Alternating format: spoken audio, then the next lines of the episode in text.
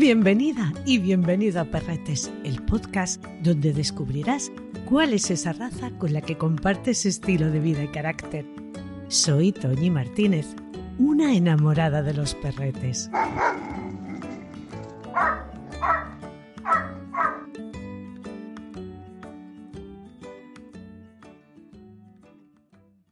Principalmente el cine ha encumbrado o hundido algunas razas de perretes. Esta que nos ocupa hoy ha sido de las demonizadas, siempre mostrada como agresiva, cercana a gentes malvadas y de dudosa ocupación. Espero y deseo que esto termine lo antes posible, que los guionistas hagan el favor de no representarlos como lo que no son y que el mundo de la prensa escrita deje de utilizar su imagen cuando hay algún triste suceso. Hoy quiero, queremos, reivindicar el verdadero carácter de esta raza tan antigua y apegada al humano. Hoy te hablaré del Rottweiler.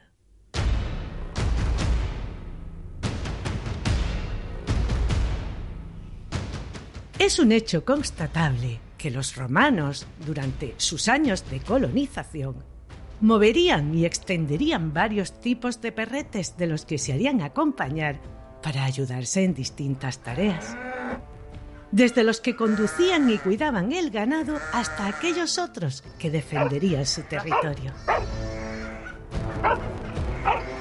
La mayoría de los historiadores de esta raza Hablan de que en el siglo I estas legiones romanas cruzarían los Alpes haciéndose acompañar de unos perretes muy protectores y con habilidades para el pastoreo, y que en tiempos de Julio César, para que los soldados pudieran comer carne fresca, se encargarían del cuidado de los animales.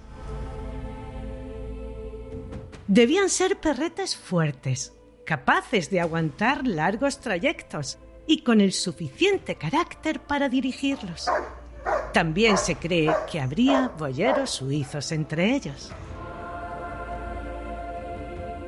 Es muy posible que perros tipo moloso como el mastif y otros que habrían traído de la región que hoy conocemos como Irán, donde acompañarían a los pastores nómadas de la tribu de los alanos, por los que parece ser sentían una cierta preferencia, los utilizaron para acompañar a las legiones, para luchar contra osos y leones en los circos romanos e incluso en peleas de perros, que se cruzarían con los nativos y que esto daría lugar a la base de los actuales Rottweiler. En el año 73 fundarían en la región entre la Selva Negra y Suabia la ciudad de Arae Flaviae, que años después pasaría a llamarse Otwell. Allí se cruzarían estos ejemplares con perros nativos a los que se les seguiría encargando el cuidado del ganado. Richard Strebel defendería la teoría de que había un paralelismo entre ciertos tipos de perros locales y los que los romanos difundirían por Europa cruzando por el paso de Santo Gotardo a los Alpes, y que estos evolucionarían convirtiéndose en razas del lugar y adoptando el nombre de estas. Von Stefanit y Reber dirían que no sería el paso de Santo Gotardo, sino el del Gran San Bernardo por el que cruzarían las legiones. Esto mismo lo corroborarían historiadores que dirían que Santo Gotardo lo utilizarían viajeros en sus desplazamientos de una población a otra, pero que las legiones, comerciantes y el traslado de los animales lo harían por San Bernardo.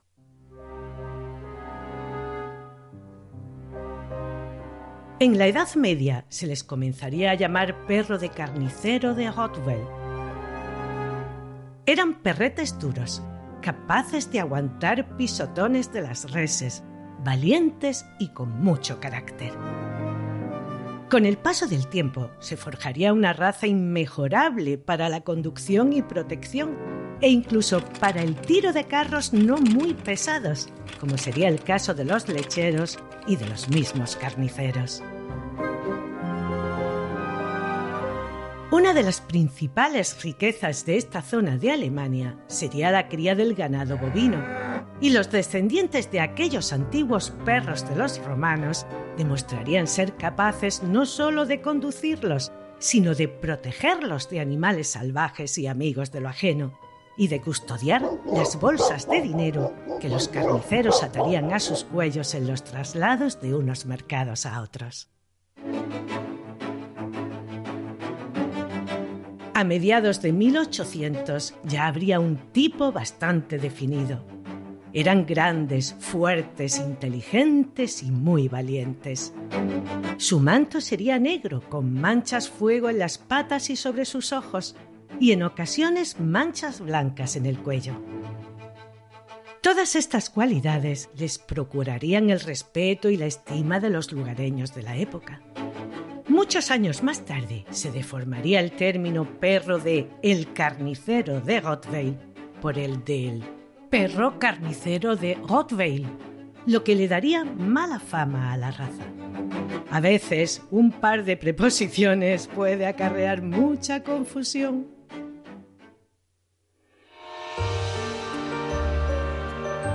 Al igual que le sucedería al Schnauzer, la aparición del ferrocarril les dejaría prácticamente sin trabajo y casi les llevaría al borde de la desaparición, pero encontrarían prácticamente la misma salida, convertirse en un perro policía.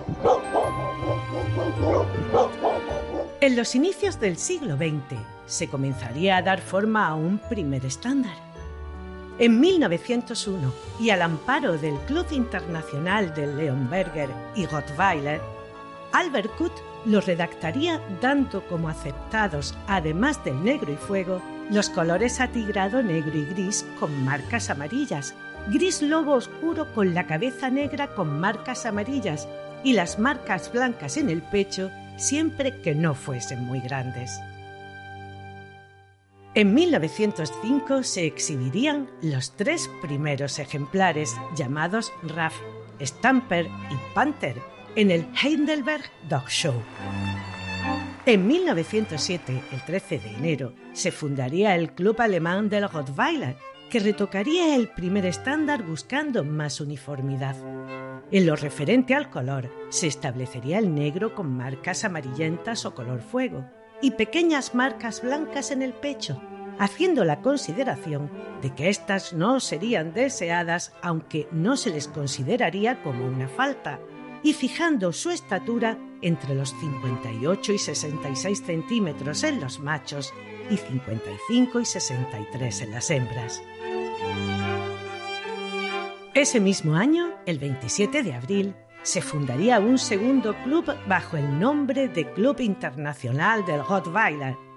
Ambos clubes tenían miras distintas.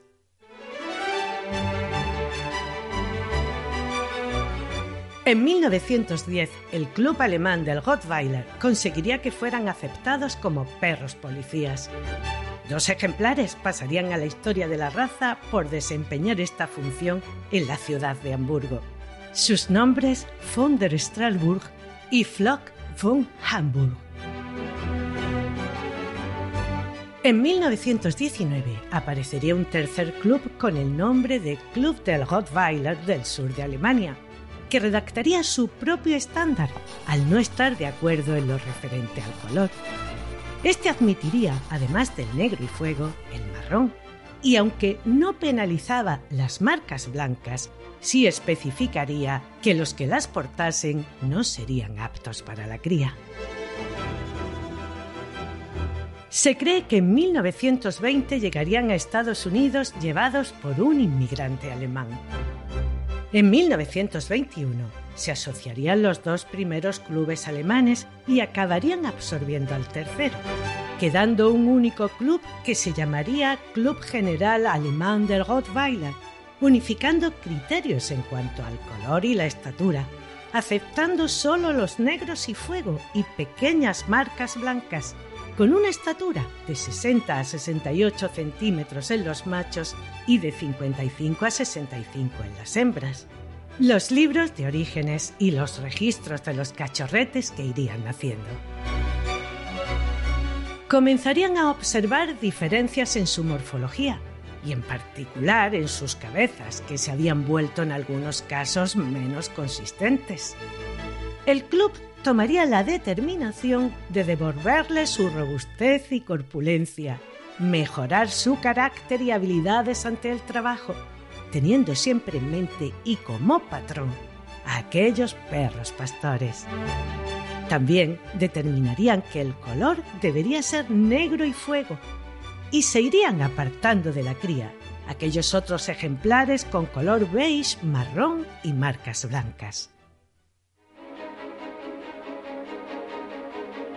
El ambiente bélico de la Primera Guerra Mundial empezaba a fraguarse y la demanda de estos tipos de perro policía crecería considerablemente serían reclutados por el ejército alemán como detectores de explosivos, mensajeros, rastreadores y de guardia.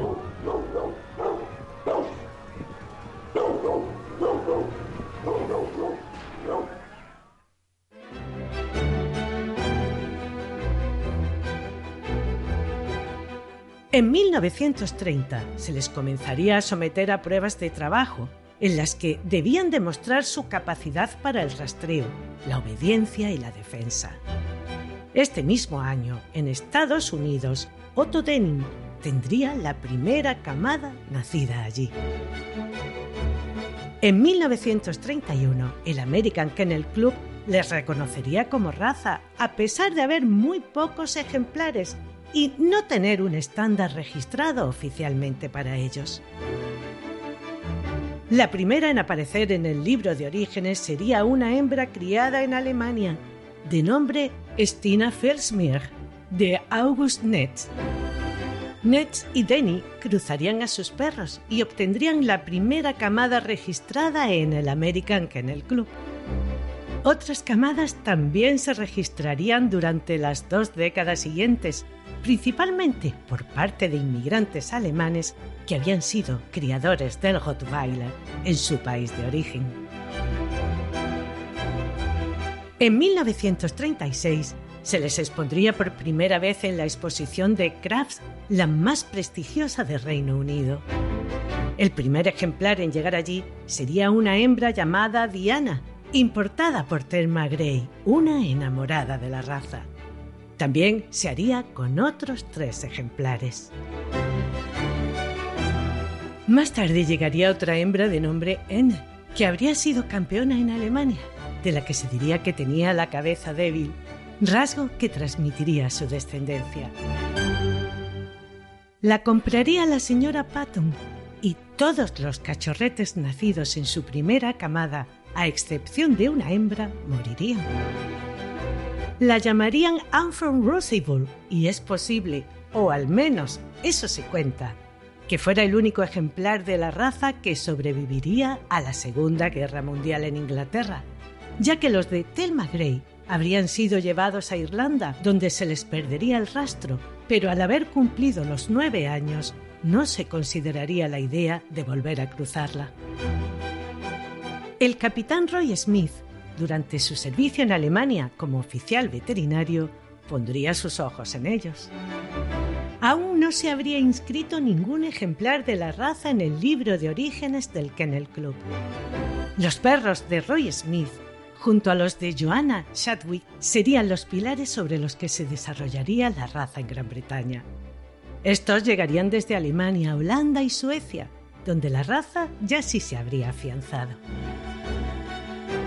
En 1948, Cero sería el primero en conseguir ser campeón en los Estados Unidos y su hermana Zola la segunda en conseguirlo. Ambos habrían sido criados por Noel P. Jones, que también presentaría a Kurt, que sería el primer ganador de su grupo. Donde realmente obtendrían magníficos resultados sería en las pruebas y competiciones de trabajo, ganando el primer título el campeón Zadas Zinda.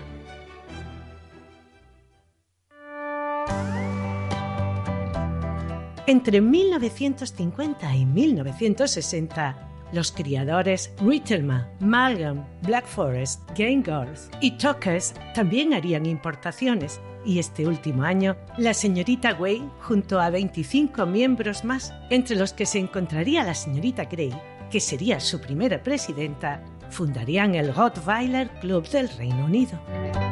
Poco después se fundaría un segundo club con el nombre de Asociación Británica del Rottweiler.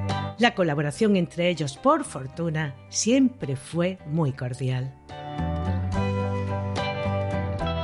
El 1 de enero de 1955, la Federación Cinológica Internacional les reconocería como raza encuadrándoles en el grupo 2, perros de tipo pincher y schnauzer, molosoides, tipo montaña y boyeros suizos, en la sección 2, molosoides tipo dogo, sometidos a pruebas de trabajo y fijando a Alemania como su país de origen.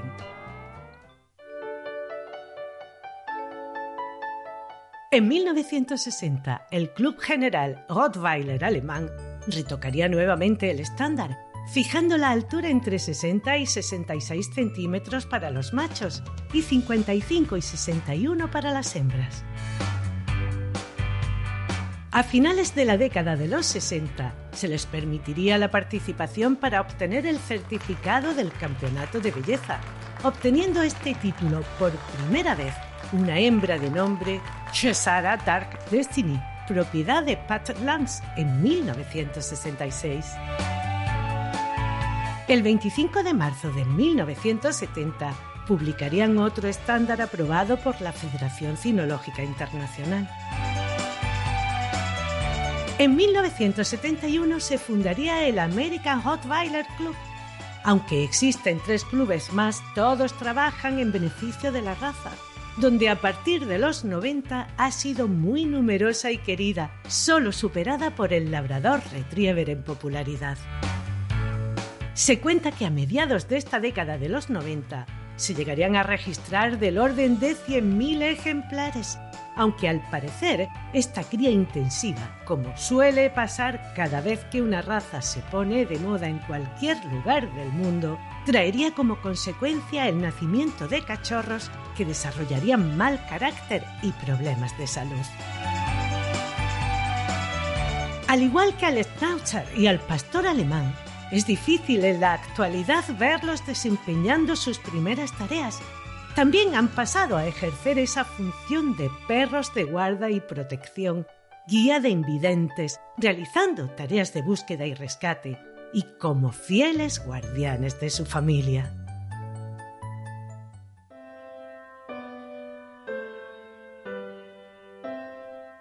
Fiel, protector, obediente, dócil, trabajador, tranquilo, seguro, valiente y de buen carácter, necesita una persona con experiencia en razas fuertes.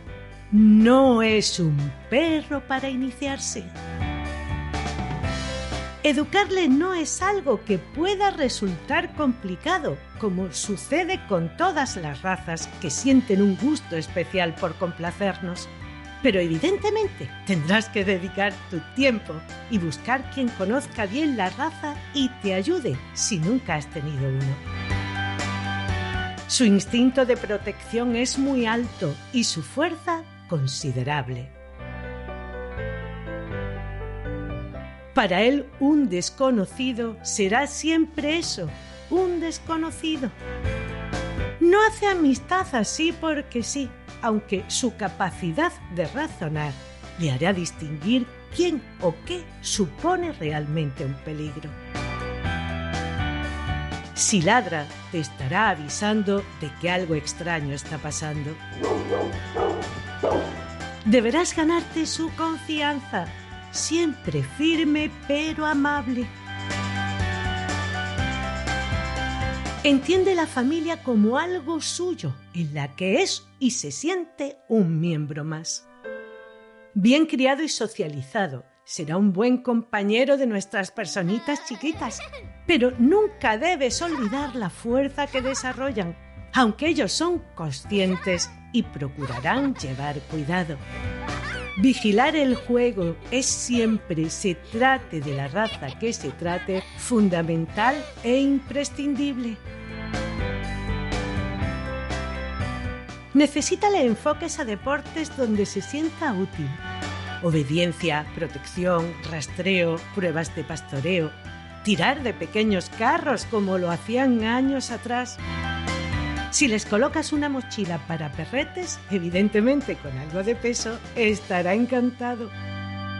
Todo lo que le propongas le parecerá una maravillosa aventura, así que hará contigo todo lo que seas capaz de imaginar. Tiene fuerza y resistencia para lo que le pidas. Desde pequeñín deberás ponerle límites y normas, corrigiendo cualquier mala conducta que pueda tener. David García Suárez, nuestro juez internacional de trabajo deportivo e instructor en la Escuela Canina Kerkus, entre otras, nos habla de ellos. El Rottweiler es una raza que la tuvimos muy muy de moda durante un montón de tiempo. Fue un perro que por desgracia sufrió pues, lo que le pasa a los perros cuando se ponen de moda, que realmente se hace una cría indiscriminada y va a manos de personas que no son muchas veces las idóneas para tener este tipo de perros.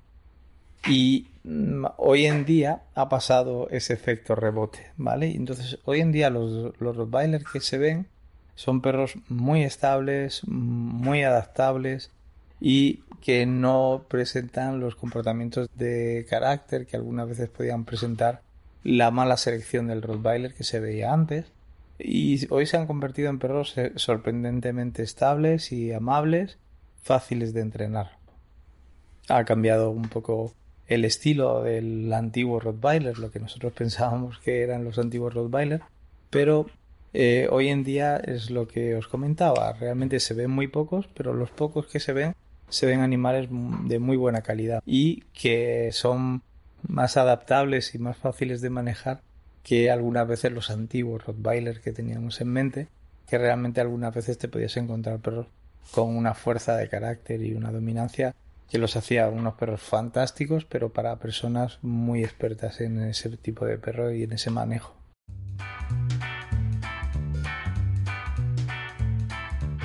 Entender el idioma perrete también te resultará muy útil, como por ejemplo para entender qué significan comportamientos como el que durante el juego te gruña. Nuestra instructora formadora reconocida por la Real Sociedad Canina de España, evaluadora en el zoosanitario e instructora en la Escuela Canina Kerkus, Mónica Sánchez Marina, nos hace de traductora de este idioma perrete. Hay ciertas razas de perros que en el juego es común que estén gruñendo. Eso no quiere decir que nos estén gruñendo en sí, es una expresión de juego. Eh, hay veces que nos vienen dueños muy preocupados porque creen que su perro le está gruñendo cuando juega, o bien porque levantan un poco el belfo y piensan que le gruñe, y nada más lejos de la realidad. El Rottweiler por excelencia es el perro que más gruñe cuando juega pero no es un gruñido antipático o de aviso de dominancia de que te va a morder, es un gruñido de excitación de un perro poderoso que gruñe cuando juega, pero no es más que una expresión en el juego a la que no tenemos que darle absolutamente ninguna importancia, más que es una forma de expresarse como otro que ladra o como otro que llora o como otro que eh, mete riñones. Ellos, ellos gruñen cuando juegan y no hay que darle ninguna más importancia porque es una expresión natural en esa raza.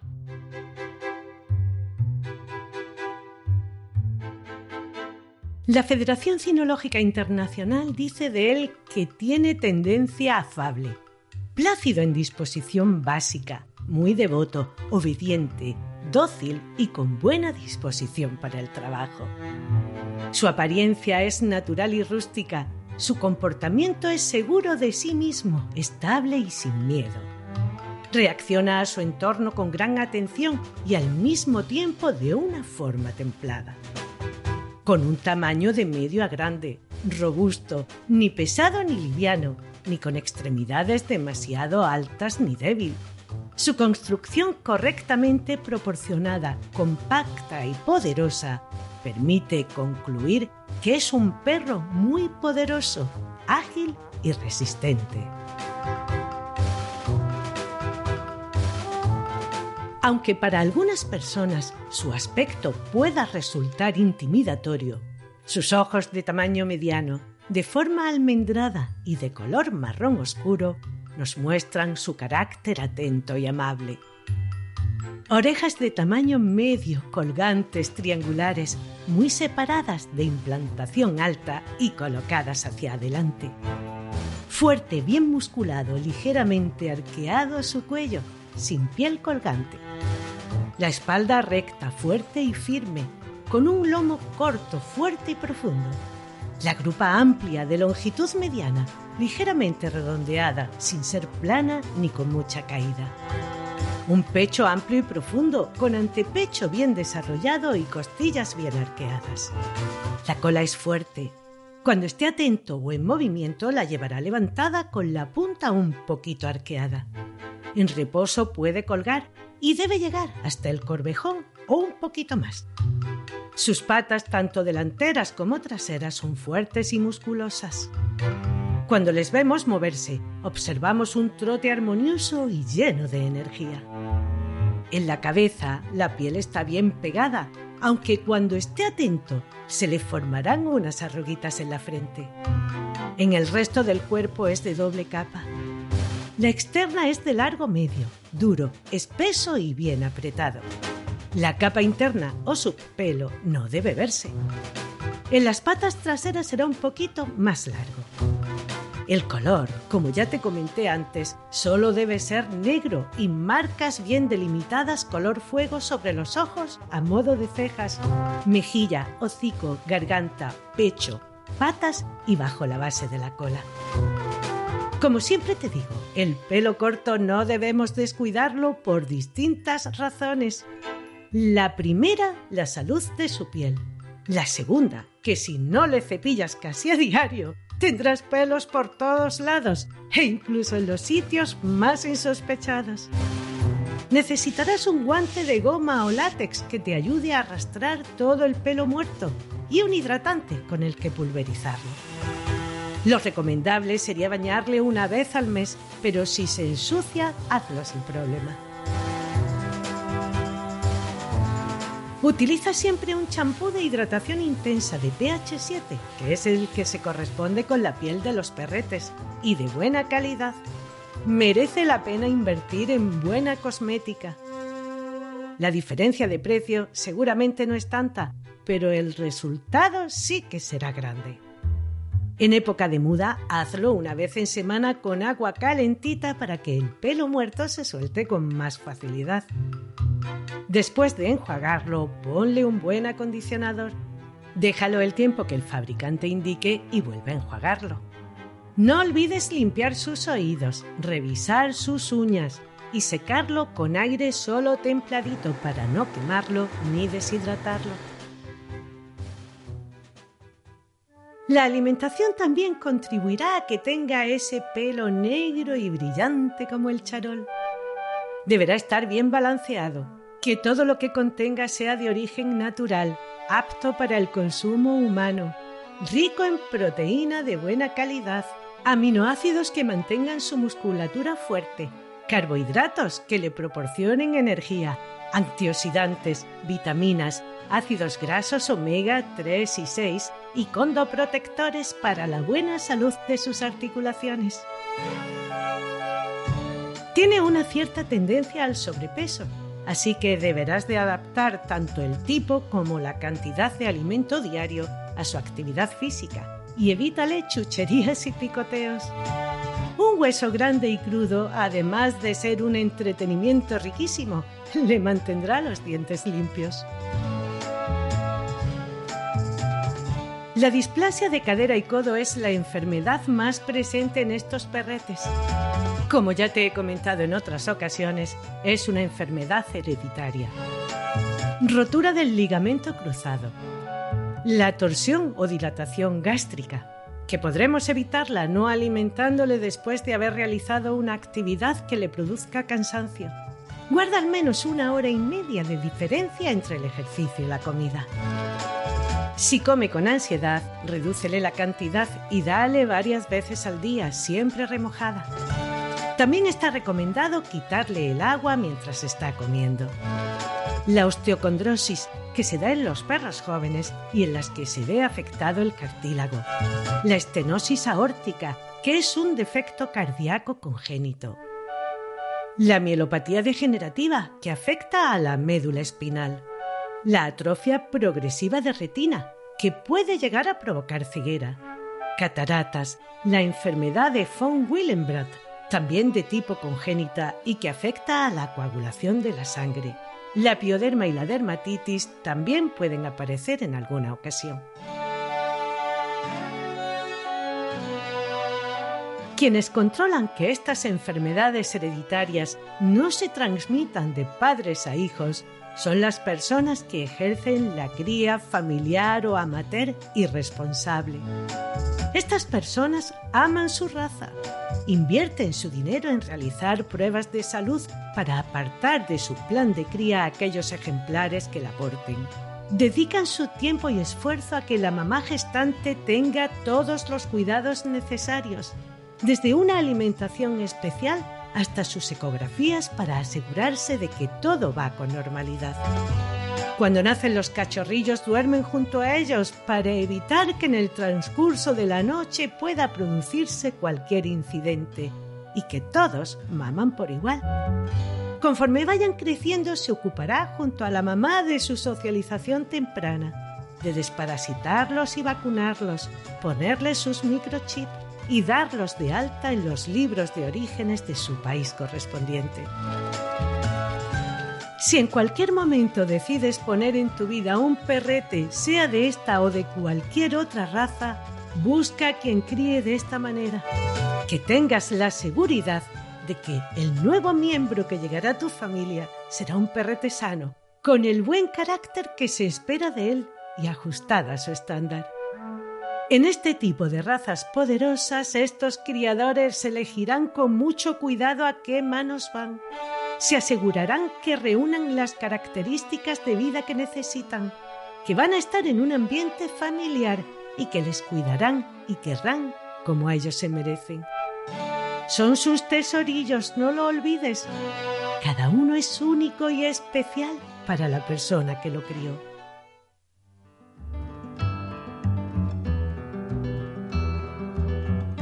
La esperanza de vida de estos impresionantes compañeros de vida está en torno a los 10 años.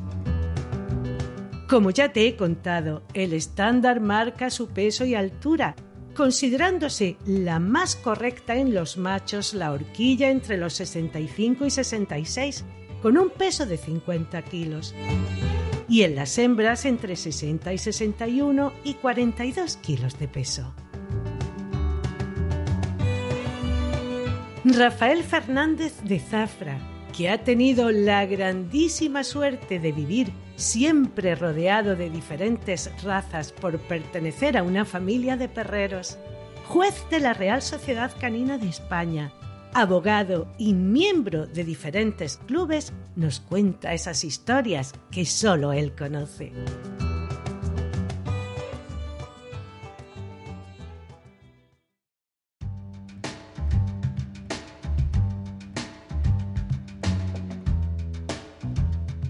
Os voy a contar una anécdota muy buena, muy buena, de un perro que tenían unos vecinos míos, un Rottweiler que se llamaba Urco. Este perro cuando ellos salían de viaje y eso me lo dejaban en la casa. Y el perro era muy burro, le gustaba jugar a lo bestia. Entonces él venía y no se conformaba con dos cachetitos, quería dos puñetazos en lo alto del lomo. Él no se conformaba con tirar de un trapito, él te traía un tronco para que tú tiraras del tronco con él él no se conformaba con que se le diera un besito en los carrillares, él quería que se le cogiera de los maceteros y se le dieran dos pellizcos. Tanto era así que le cantaba jugar conmigo. Pero como era tan bestia jugando, cuando iba el señor con el perro andando por la calle, el perro lo primero que hacía cuando me veía a lo mejor a 50 60 metros, el perro se ponía a gruñir como un poseso. Y la gente decía, pero que está mirando ese hombre, que le va a atacar, que se lo come, que verás tú que le muerde. Entonces, ¿qué hacía? Pues el chico cogía, soltaba al urco, el urco cogía carrerilla, yo me pegaba contra la pared, venía gruñendo como un loco, llegaba a mi altura, me ponía las patas encima y me hartaba de besitos. ¿Problema? Que como claro, yo era quien me quedaba con él de vacaciones y en mi casa se lo pasaba pipa, pues cuando venía a recogerlo este vecino mío, el Manolín, pues decía que no se iba con él. Entonces, ¿qué pasa? Ahora se invertían los puestos. Quería amarrarlo y el perro se ponía a gruñirle con muy mala fondinga porque no quería irse a su casa, quería venirse a la mía. De hecho, muchas veces se escapaba de su casa y escuchábamos rascar en la puerta. Las casas matas antiguas, pues puerta a la calle, rascaba en la puerta y decía mi madre, niño, ahí tienes tu hijado que está llamando para entrar. Y así estuvo los 11 años que tuvo de vida. Cada vez que me veía, el arranque para jugar, gruñendo como un loco y tal y cual. Y cada vez que se escapaba, a rascar la puerta del Tito que sabía que alguna galletita tenía para él. Una raza maravillosa que hay que saber tratar, que hay que saber tener y que son una maravilla de nuestra cinofilia. Espero hayas pasado un buen rato escuchando esto que te he contado. Si ha sido tu primer contacto con la raza, que te sea de utilidad. Y si ya tienes uno, hayas podido aprender alguna cosilla más o simplemente lo hayas disfrutado. La semana próxima te hablaré de unos perretes amigables, amables y muy confiados, pero sobre todo muy obedientes. El Golden Retriever.